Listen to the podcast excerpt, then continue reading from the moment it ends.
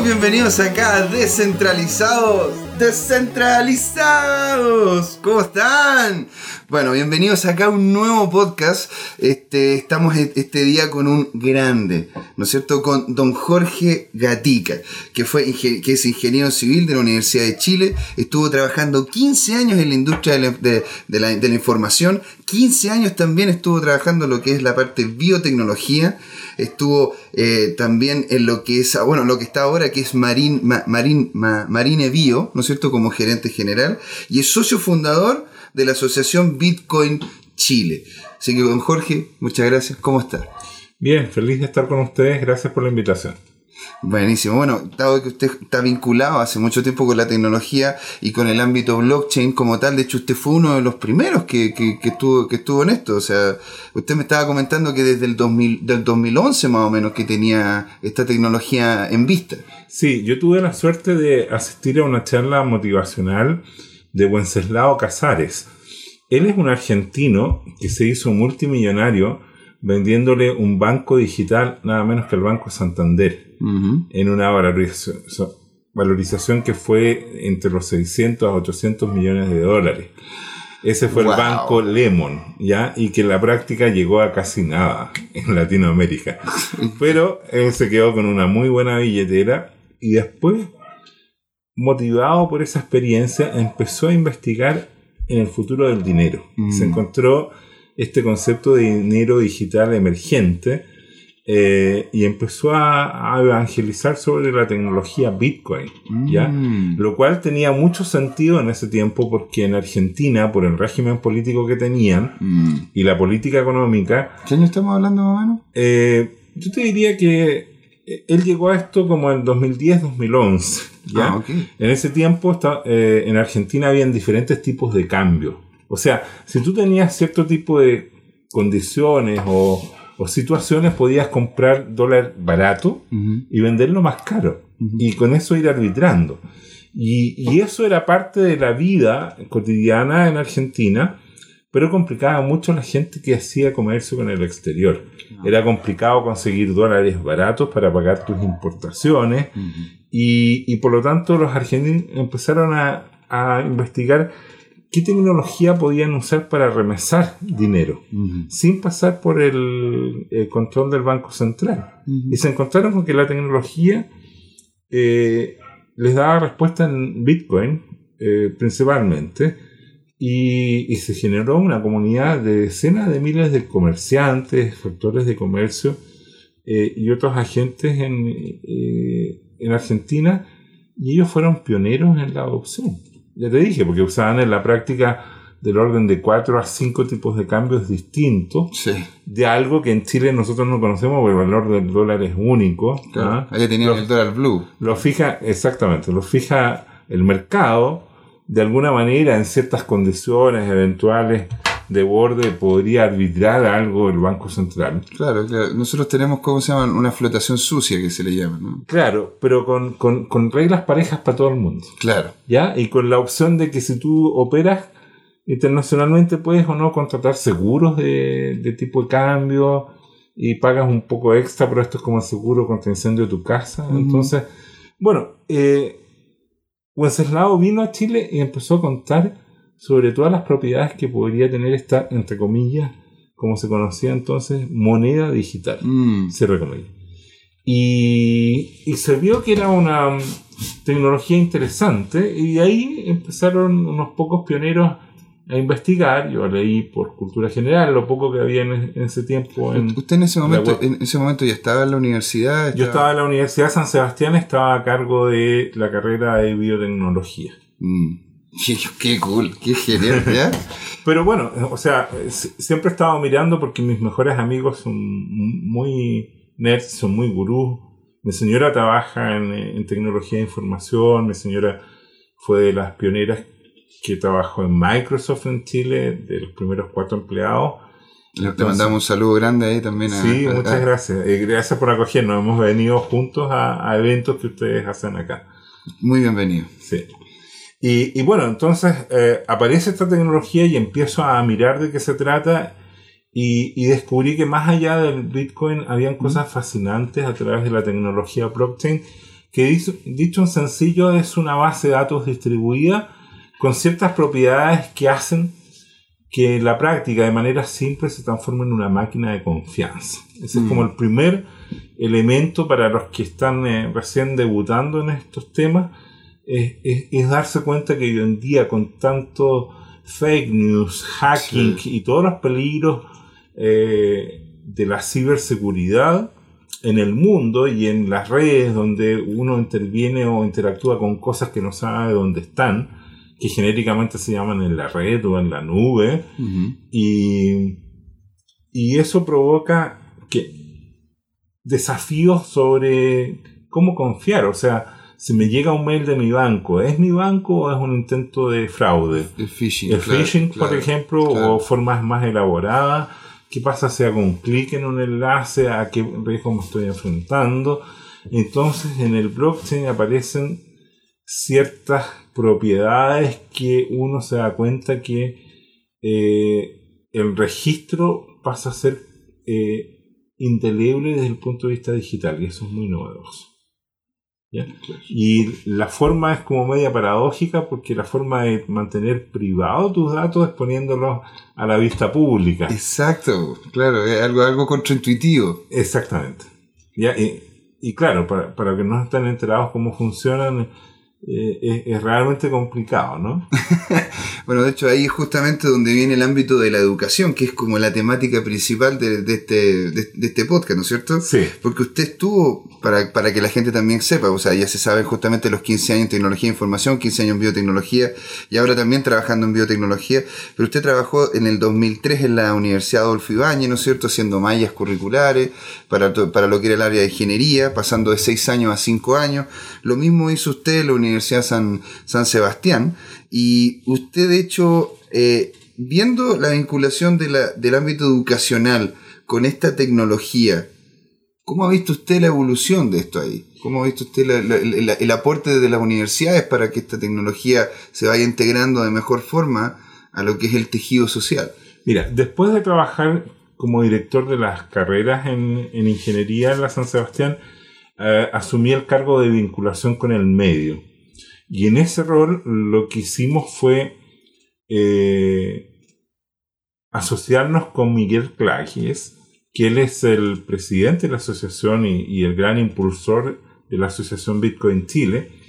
Y empezamos a generar programas entre el 2013 y 2014 de, de charlas, de talleres, de evangelización de la tecnología que hacíamos en la sede de Bellavista. Y al principio llegaba un puñado de personas, después se generó una comunidad estable más o menos entre 20 a 40, de los cuales el promedio eran como 25 asistentes por charla. Eh, y ahí empezamos a conocer pioneros de la minería eh, y del desarrollo de aplicaciones, ¿ya? Y sobre blockchain y criptotecnología, ¿ya? Y, y en ese proceso después esto fue escalando y adquiriendo una dinámica propia. Ujú. Bien. Eh, y como te digo, después ya iniciamos un programa y teníamos eh, conferencias eh, mensuales sobre blockchain y, eh, y, y- y Bitcoin principalmente en ese, en ese tiempo. ¿Y era una, una explicación más técnica sobre el tema? ¿Era un ámbito más de poder explicar más o menos de qué se trataba? Era muy variado. Era una mezcla dependiendo del conferencista, de si el enfoque eran los futuros nego- negocios usando esta tecnología o directamente cosas prácticas sobre cómo montar tu, tu primer eh, servidor de minería Mm. y, y- y cómo te integrabas o eh, clases básicas de uso de e-wallet, o sea, una billetera electrónica para guardar Claro. tus criptomonedas. Explicar la billetera, de que se... de- una mezcla. Hacer las primeras, de hecho, en las primeras charlas me acuerdo que le compré una fracción de Bitcoin cuando vino Leo Vanderslev de, desde Viña. Él es un experto desarrollador, él eh, integra grupos de desarrollo de aplicaciones a gran escala a nivel mundial. Eh, y, y claro, para demostrar cómo funcionaba esto, él me vendió un pedacito de Bitcoin en que en ese tiempo era muy barato. Un Bitcoin costaba 20 dólares. Oh, Y- y- y hace- 20 dólares. Y en una de las ¿Cómo ha cambiado la cosa? Y una de las siguientes eh, demos que me acuerdo que le compré un Bitcoin completo eh, ya costaba eh, 200 mil pesos, o sea, como 300, entre 300 y 400 dólares. Claro. Sí, entonces, claro, vimos la evolución. O sea, usted vio desde que, desde que partió con. Mira, 20 dólares el Bitcoin, o sea, era. Era, era ridículo. O sea, y, en su momento llegando a los 20 mil, ¿no? Lo encuentro impresionante. Entonces, ustedes empezaron este movimiento educacional como, como lo que también rela- relativamente hacemos acá, que es con los meetup, con, con acercando esta tecnología a la gente, ¿no es cierto? Y desde las universidades, ¿usted ha visto ese mismo impacto? ¿Ha visto ese, ese empuje? El querer justamente posicionar esta educación, el que la gente se instruya más a través de estas instituciones.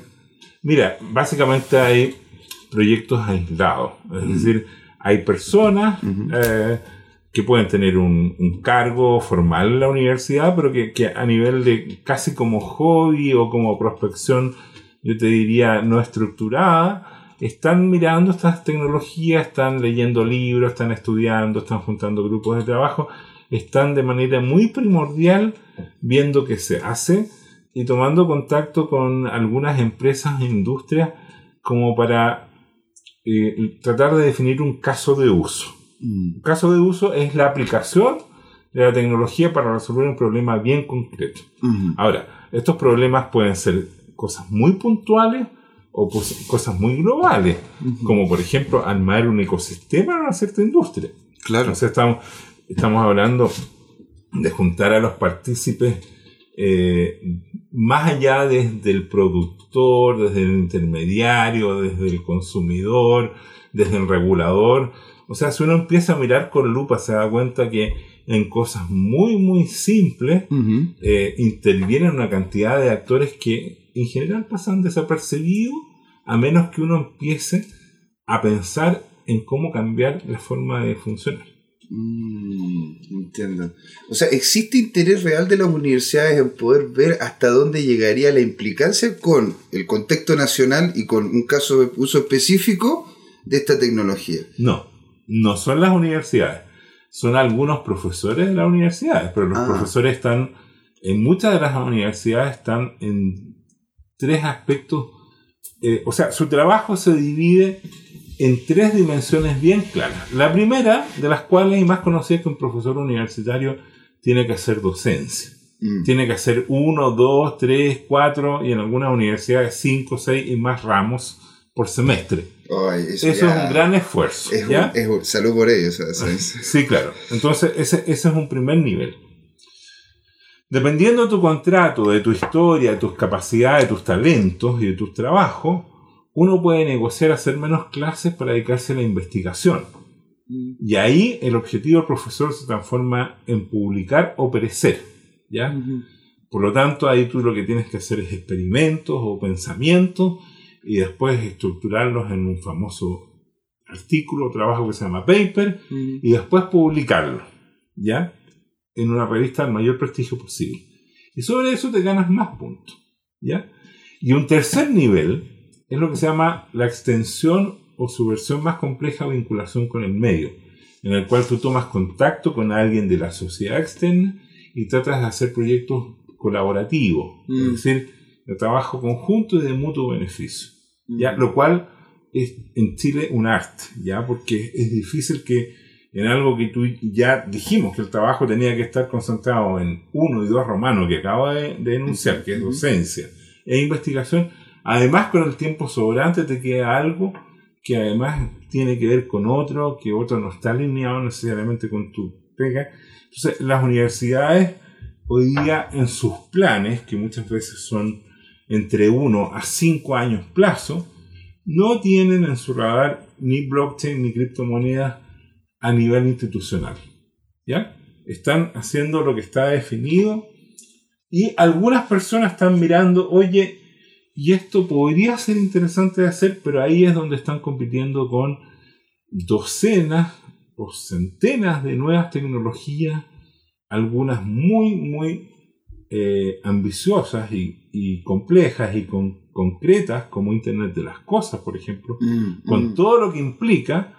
Otro con Data Science. Dentro de Data Science va por un lado, es un gran paraguas que comprende Big Data, Business Intelligence, eh, inteligencia artificial naturalmente y dentro de ella eh, redes neuronales como tecnología específica.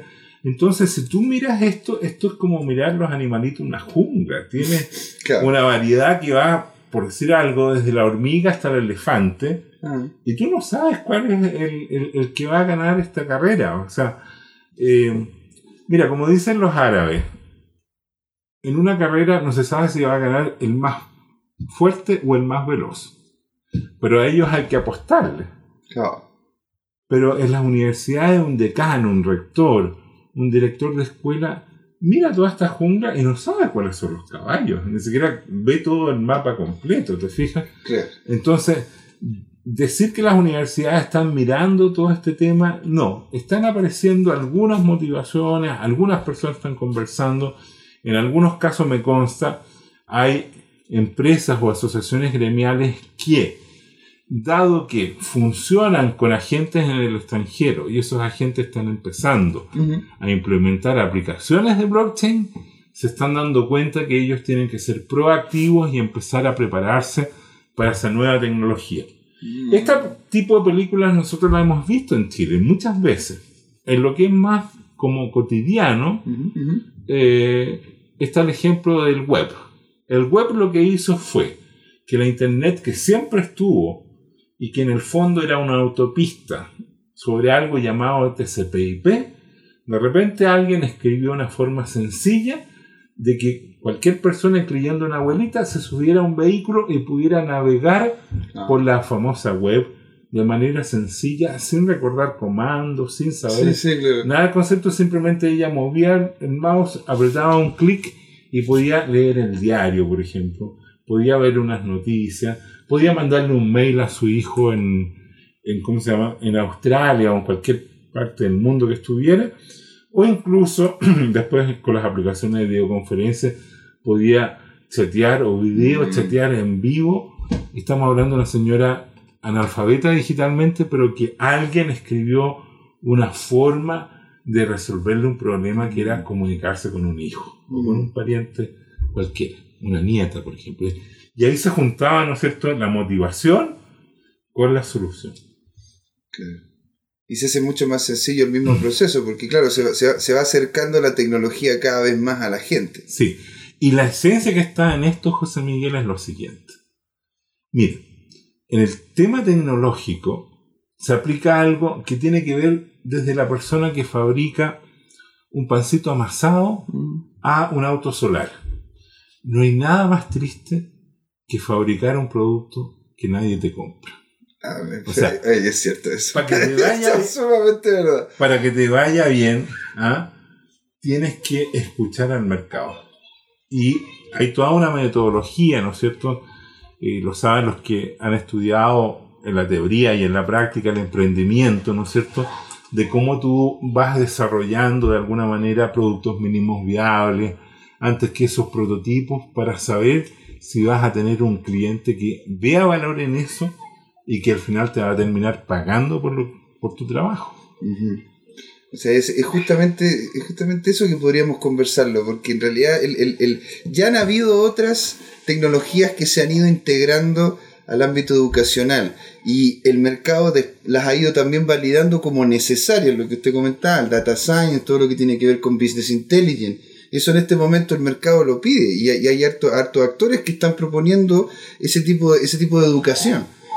Por poner un ejemplo, a mí en la universidad, a mí en la universidad me pasaron ofimática. Me pasaron la utilización del Excel, el Word y una serie de cosas. ¿no? estamos hablando unos años atrás. Pero me pasaron la ofimática.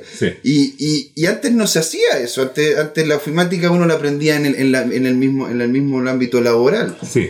¿Se pega? Entonces, ¿cómo, ¿cómo poder hacer integración de estas tecnologías? ¿Cómo poder hacer de que se, se entienda a nivel educacional el potencial que tienen ellas también hacia el futuro? Como que en un momento no se enseñaba Excel y después, claro que sí. Mira, eh, justo esta semana conversaba con un colega que trabaja en informática. Él es especialista en Business Intelligence. Y me decía que su drama es el siguiente. Él estudió mucho en la teoría, en la práctica, dedicó su magíster en informática a especializarse en el tema, Pero el problema, por ejemplo, es que supongo que una gran empresa del retail o de la banca te contrata para un proyecto de business intelligence. Mm. Tú tienes acceso a sus bases de datos, montas y primero ha- haces tu modelo, montas tu software, vas generando de alguna manera cada vez con el cliente prototipos que resuelven el tema. ¿Y sabes qué pasa? Que el proyecto se despacha en dos, cuatro, seis meses y después quedas cesante y, y no tienes otro proyecto de Business Intelligence para seguir la cadena. Ese es el drama en Chile. Entonces hay que tener cuidado también porque tú puedes construir una oferta de un montón de profesionales, una cierta tecnología, pero el mercado no lo va a demandar como para sostener eso. Y eso es clave en este tema. Entonces, la primera y segunda universidad que armaron un curso, un diplomado, incluso un magíster en Business Intelligence, cuando ya viene la número 10 y la gente toma eso y después sale al mercado se da cuenta que no hay nadie que esté demandando sus servicios. Chile, como es un país chico, se satura rápido. Sí. Y ahí aparece un gran desafío que es, con lo que ya aprendiste, ¿qué puedes pensar para escalar a nivel global? Por eso es clave que hoy día uno esté pensando, cuando adquiere una tecnología, cómo puede transformarse en un oferente a nivel internacional. ¿Ya? Mm. Y si te resultó bien un proyecto acá en Chile, ir a verlo a Perú, a Ecuador, a Colombia, o sea, recorrerte todo el resto del continente primero. Ahora, yo conozco casos de, de empresarios, por ejemplo, que resolvieron un cierto problema en redes transaccionales a nivel importante en Chile y su siguiente eh, cliente estaba en África. Y tuvo que mandar a sus ingenieros a Nairobi a hacer la implementación de lo mismo, a aprovechar ese know-how. Porque tú veas, o sea, existe, es posible, pero requiere pensar fuera del país. Wow. Don Jorge, ya sabe que, que quedémonos ahí en, en la parte alta para después empezar justamente el proceso de cómo se hace la integración, eh, el ámbito educativo a futuro también que vamos a tratar. Así que no se vayan de ahí, porque en un ratito más volvemos con, la siguiente parte de Descentralizados. ¿Por qué una comunidad descentralizada necesita a cada uno de sus nodos?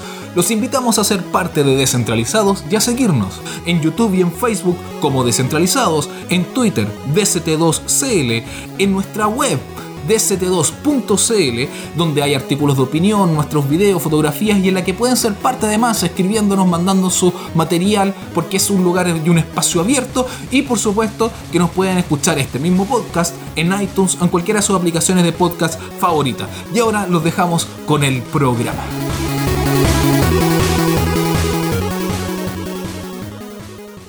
Hey chicos, bienvenidos acá a la segunda parte, en el bloque 45 ya, cerrando el año con 45 podcasts.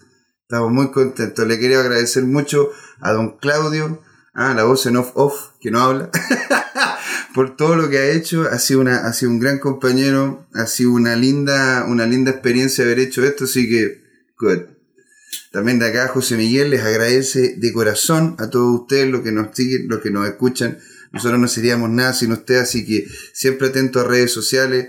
Cualquier cosa que ustedes nos puedan comentar, estamos dispuestos a poder mejorar, cambiar y ser, y ser más para poderles entregar a ustedes toda la información que estén, que estén requiriendo. Bueno, y continuamos con don Jorge Gatica, ¿no es cierto? Que nos quedamos en el bloque anterior, es una conversación muy interesante. Usted me estaba comentando este, este chico de que el caso de uso específico que podía ser utilizado acá en Chile, se podía, podía hacerlo incluso en, en, en, en- África, ¿no es cierto? En Nairobi.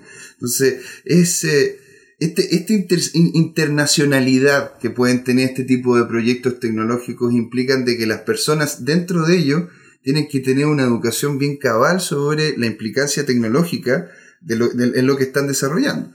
Entonces, ¿cómo se le puede educar a la gente de esta tecnología? ¿Cuál es la mejor forma de hacerlo? ¿Hay una estructura que encuentre usted que le facilitaría la educación de, estas, plataformas a las, personas? Sí, mira.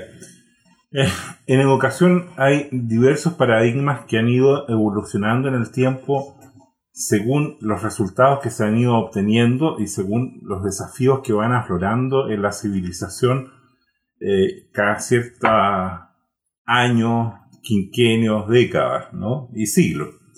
Y, y bueno, yo quiero hacer presente que cua- cuando diseñamos en las universidades que mencionaste, las carreras, lo que teníamos en mente era el paradigma de que en educación hay que formar una persona. Y una persona se forma Mm. en cuatro dimensiones claves. Primero, y lo más importante que uno busca en sus alumnos, y en mi caso particular mis hijos, es ser. O sea, lo importante es la persona lo que es. También es importante, naturalmente, para eso es la educación, saber.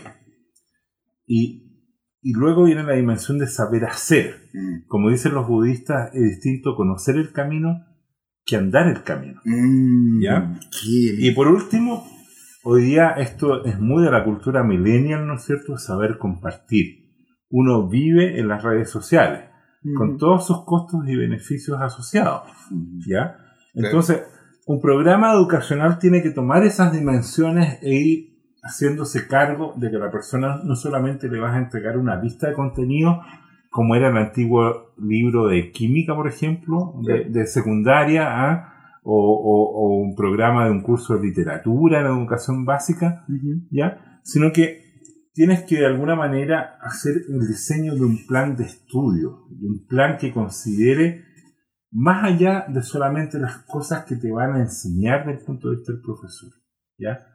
Eh, de partida, hoy día la educación moderna ha- hace foco en que lo más importante es el aprendizaje del estudiante Ujú. es como obvio, pero, pero la verdad es que hoy día sobreviven en un montón de instituciones educacionales de todo tipo, eh, más el enfoque de que se luzca el profesor y, y está pensado eh, la enseñanza y no el aprendizaje. Entonces, un profesor puede ir y se para frente a un- una pizarra, a un proyector de diapositiva, Ujú. y hace su clase y se va y se acabó el proceso de enseñanza. Claro. Y el que. Y- ya hizo y- la pega ya. Claro. Y, y no es la esencia. Pero- de pero hecho, cuando yo estudié mi carrera, estábamos llenos de personajes así, ¿ya? Mm. Donde eh, lo importante era el profesor y lo que él quería. Y se- incluso eh, habían programas y Ujú. había profesores que decían: No, no les voy a enseñar eso porque no me gusta, por así decirlo. Y pasaba otras cosas. y a veces eran válidas, eran muy útiles, pero, pero pa- para que tú veas el grado de subjetividad que había entonces. En cambio, ahora el desafío es centrarse en el estudiante y, y tratar de que él tenga experiencia significativa, tratar de, de proveer conocimientos que le den sentido Mm. a lo que hace. Y ahí vuelvo al ejemplo que te decía que tú puedes tener eh, una persona que está haciendo un curso, un diplomado, un magíster en Business Intelligence, pero si el mercado después no ocupa esas competencias que le está adquiriendo, vamos a tener un esfuerzo en vano. O sea, nuestra persona va a ser más inteligente, se va a sentir bien, pero no va a poder aplicar lo que, lo que él, él hizo. Y lo mismo pasa con blockchain y las criptotecnologías. Existen, pero hoy en día es importante prevenir que los proyectos que se están haciendo en blockchain, solo un pequeño porcentaje realmente necesitan blockchain y se podrían haber implementado con otras tecnologías. Mm. Bien, ahora, eso no significa la- eh, negar la importancia del blockchain. Hay una serie de aplicaciones de alcance planetario Mm. donde se necesita blockchain por las propiedades que ya hemos dicho brevemente, en que, en que uno necesita poder, entre comillas, confiar en un desconocido eh, basado en los registros históricos que tenemos, que son indelebles, ¿ya? Y, Que son inmutables, claro. Sí, Sí, claro, claro. Exactamente. ¿Y, ¿Y usted cómo encuentra que sería la mejor forma de poder bajar esto y poder y que la gente y la gente que justamente lo pudiese entender, poder educarlos de mejor manera? Mira, la Asociación Bitcoin Chile está prospectando eh, los cursos que pudieran requerir algunas organizaciones, como empresas o servicios públicos y, y otras entidades, ¿ya? Y, y personas naturales. Y, y de esos cursos sería deseable pensarlo bien desde un principio y pensar si es posible diseñar una integración de cursos para no andarse repitiendo Ujú, y eventualmente hacerlos calzar en un diplomado. claro. Y después el nivel, siguiente nivel de, de abstracción es pensar qué pasa si yo diseño diferentes diplomados que cubren diferentes enfoques, algunos como más de negocio y otros como más técnicos, y de repente pensar en, con la colaboración de alguna casa de estudios superiores, sacar un magíster, por ejemplo, en blockchain y criptotecnología. Para que eso tenga sentido, hay una cosa previa. Y repito lo que dije. Nada más triste que fabricar algo que después nadie le Sí. Entonces, toda institución educacional seria va a hacer un estudio de mercado y va a decir cuánta gente está dispuesta a pagar, a invertir dinero y tiempo, que es lo más valioso, en hacer un programa de estudio complejo, largo, ¿ah? y que hoy día no sabemos si alguien lo va a requerir. Claro. ¿ya? Que tenga payback, ¿no es cierto? Que Sí. pueda llegar y poderse pagar a sí mismo, o sea, que se mantenga acceso. Porque de hecho, está, usted me comentaba fuera de micrófono de que, claro, podríamos llegar y colocar una chiquilla, una chiquilla simpática, un chiquillo simpático ahí en la calle, ¿no es cierto? Conversando con la gente y viendo a quién le llamaría la atención este tipo de, este tipo de, de, de- de- de estudio, ¿no es cierto? Pero y, y si de 100, o sea, de, de, de mil personas, 100 dicen que sí, esas 100, después cuando uno les dice, chuta, es que este, este, este máster cuesta 7 millones de pesos, ahí ya gran parte se te estaría yendo, ¿no es Exacto. cierto? Y eso sí a la experiencia que usted, que usted, que usted comenta. O sea, eh, eso es lo que se enfrenta a la realidad a la cual se enfrenta el sistema educacional chileno, ¿ya? Eh, de hecho, eh, un magíster cuesta en promedio del orden de 10 mil dólares, hay algunos más baratos, otros más caros, naturalmente, según su especialización y una serie de diferenciaciones que aplican, pero a veces incluso estos valores pueden tener descuento de más de la mitad para los antiguos alumnos. Si yo estudié en, una universidad X y tienen un programa, a veces te hacen un descuento como ex alumno de la mitad, porque ellos ya van a sacar igual el programa y dicen, bueno, con esto fidelizamos a nuestros estudiantes y así estos estudiantes no se van a la competencia Y o Z. Claro. Y aún así uno se da cuenta que las personas eh, sufren de lo que se llama el síndrome del gimnasio. En que- No, está Sí. bueno eso, ¿eh? to- todos hemos pecado de eso, ¿no? Nos- matriculamos No, no, por para- un año y vamos los primeros uno o dos meses. Para nada, para nada. ¿Ah? Por- por- yo, yo, que- yo que ahora me inscribí en un gimnasio en enero, no, no, no pasa nada. Por eso se rió, ¿ah? Porque me, me- me dio Le- alma. la llaga. Eso se llama en chileno meter el dedo en la llaga. Pero yo sí voy a hacerlo, yo sí lo voy bien, a hacer. Tengo Ya. que tirar para adelante. Voy a volver en un año más, vamos a conversar de otras cosas y te vamos a preguntar ¿Cómo, cómo te fue en el gimnasio. y lo que vamos a hacer es le vamos a pedir que se saque la polera, ¿no es cierto? Y vamos a publicar en el Twitter sus calugas. Claro, ¿ah? el antes y el después. Claro. Bien, eso es lo que pasa en educación. No es solamente invertir dinero, es invertir tiempo y energía. Porque ti- tienes que dedicarle esfuerzo a leer libros, a ver videos, a escuchar podcasts, ¿ah? para, para que esto que no son términos sencillos empiecen. Hay que pensar que blockchain lo que hace es lograr ir engarzándose, ensamblándose con tecnologías de criptografía, ¿ya? Y si tú quieres ser un profesional del tema, tienes que entender la cri- criptografía. Y la criptografía está representada por alta matemática, Yes. que cuando uno estudió ingeniería o ingeniería comercial, tiene las herramientas de álgebra y cálculo para poder resolverlo.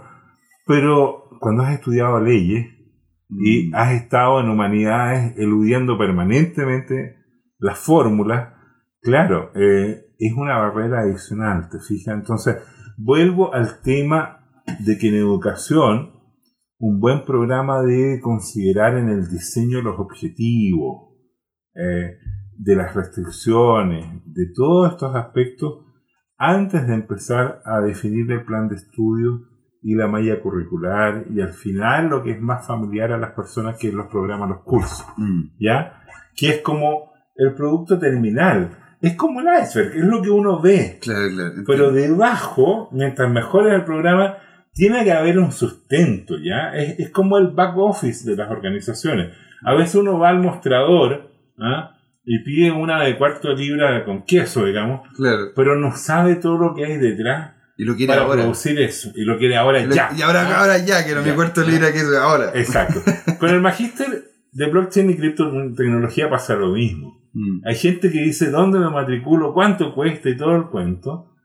Y, si no está bien pensado, ese plato va a tener deficiencia. Wow, claro. Ah, ese, ese sería un excelente enfoque para poder sacar adelante cualquier tipo de educación, o sea, un enfoque más, más, más centrado en la persona y que le sea útil. Que le sea útil, ¿no es cierto? Y que no tampoco tenga esa cosa de que a la mitad de la, a la mitad del, de, de, de, de enero ya no empezáis a ir más al gimnasio ya, porque te aburriste, porque tenéis que levantarte temprano, tenéis que hacer el trabajo, porque hay que leer mucho de esto, y lo digo, la gran mayoría de los que estamos trabajando en esta industria leemos por lo bajo unos 5 o 6 medium al día y tenemos que hacerlo para poder sentir que por lo menos vamos ahí en la, en, en- en la, la cresta de la ola, ¿se entiende? Y ahora, bueno, nos, falta, nos faltan, como se llama, algunos minutos y yo, yo quería aprovechar con usted, don Jorge, para que nos pudiera dar un poco visiones del futuro. ¿Cómo usted ve justamente la, la educación de blockchain en un futuro y también esta tecnología aquí en Chile, Latinoamérica y el mundo en los próximos años? Sí, mira, eh, Partamos con el ámbito de la educación y ahí nos vamos a lo que es el futuro como, como tecnología. Mira, yo pienso que eh, se necesita armar equipos de trabajo o, o mesas, como se les llama, público-privada, donde al sector privado se le suma el sector público, ¿ya? Para que de alguna manera se empiecen a dar señales de utilización de diferentes perfiles de profesionales que podrían trabajar en esto. ¿Por qué? Porque desde mi punto de vista el Estado es una máquina de información, ¿ya? Recibe informaciones tuyas y, y, y mías sobre, por ejemplo, nuestros ingresos y eso va a impuestos internos Mm. a calcular cómo nos van a descontar o cobrar lo que tenemos que pagar en diferentes categorías. El A hachazo. todo nivel. El ¿ah? hachazo ahí, claro. ¿Ya?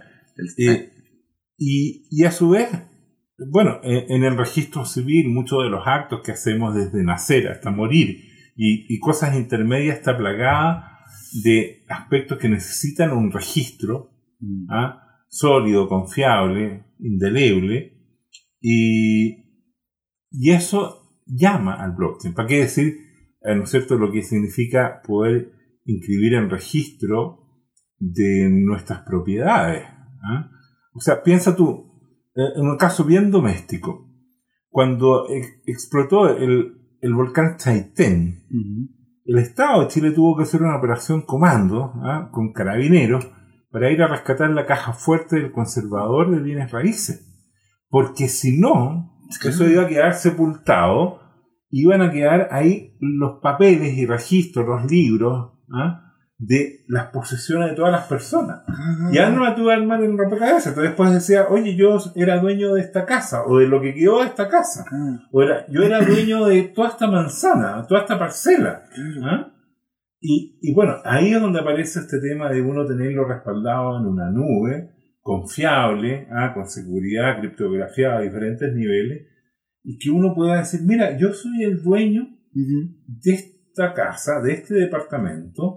Y, y compruébalo y, y- y dame el crédito hipotecario, banco, porque ahí está el registro que este departamento me pertenece, que no tiene ninguna hipoteca.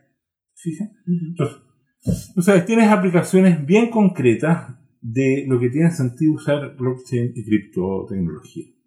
Por otro lado, eh, todos los que hemos operado con criptotecnología y tenido criptomonedas sabemos que hay complicaciones con recordarse la clave Sí.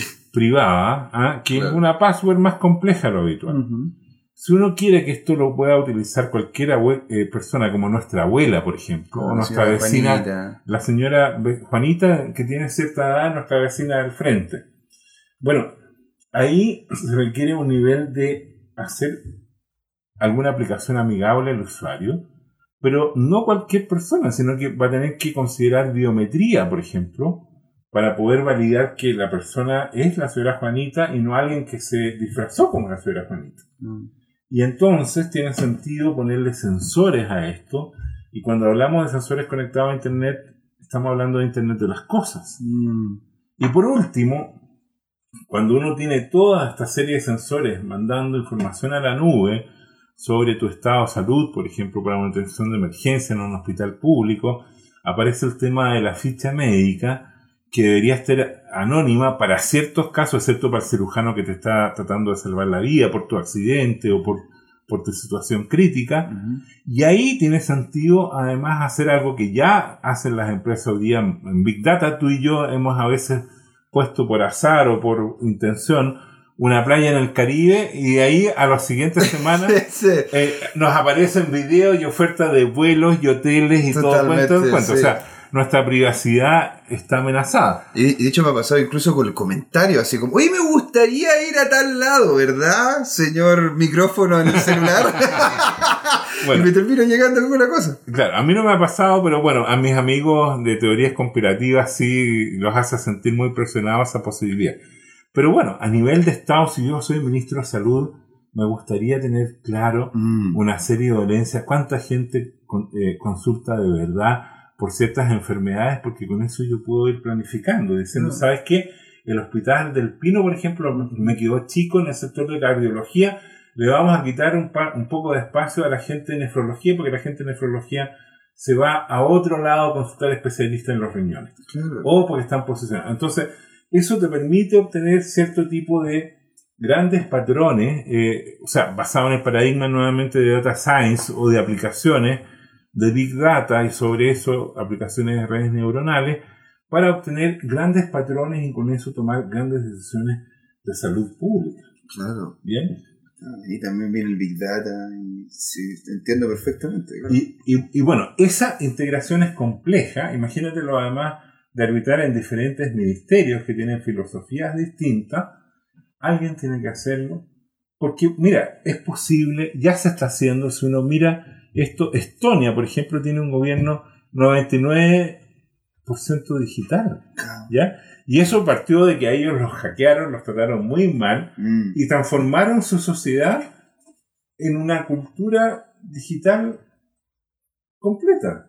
Y para lo único que te piden como acto presencial hoy día en el Estado es cuando te vas a casar. Mm. De hecho, estuvimos también acá y le hicimos la entrevista al, minist- al- al ministro de Tecnología y de Estonia, que estuvo acá. Y conversando con él, él comenta de que de hecho en el concepto estono, estono del Estado, era, es el Estado el que está para justamente las personas. Por lo tanto, el Estado tiene que facilitarle lo más posible la cosa a las personas. Y para eso está haciendo utilización de blockchain y otras tecnologías. Él fue, él fue bastante cauto en el concepto de decir, ok, estamos utilizando blockchain porque él lo encuentra una tecnología más que se tiene que utilizar. Y, es como un contexto muy parecido al que me dice usted, ¿no es cierto? De que esto tiene justamente IoT, tiene data science, tiene big data y tiene una serie de otras cosas vinculadas con esta tecnología, siendo como un juego entre más de un actor que permita facilitar la realización de, de- de la actividad tradicional del, del- del ciudadano. Sí. Mira, esto tiene que ser validado a todo nivel. Naturalmente que como es Chile y que algunos de mis amigos eh, consideran que es un paraíso neoliberal, dicen, bueno, esto tiene que ser gatillado por el sector privado. Pero si uno piensa como ingeniero, de un punto de vista exclusivamente pragmático, se da cuenta que la Internet nació en Estados Unidos al amparo de las agencias militares DARPA. fueron las grandes demandantes de tecnología y soluciones tecnológicas. En realidad, a, a los militares no les interesaban las tecnologías per se. Tenían problemas bien concretos y sobre eso ¿ah? Claro. montaban eh, las soluciones con las tecnologías que les funcionaran.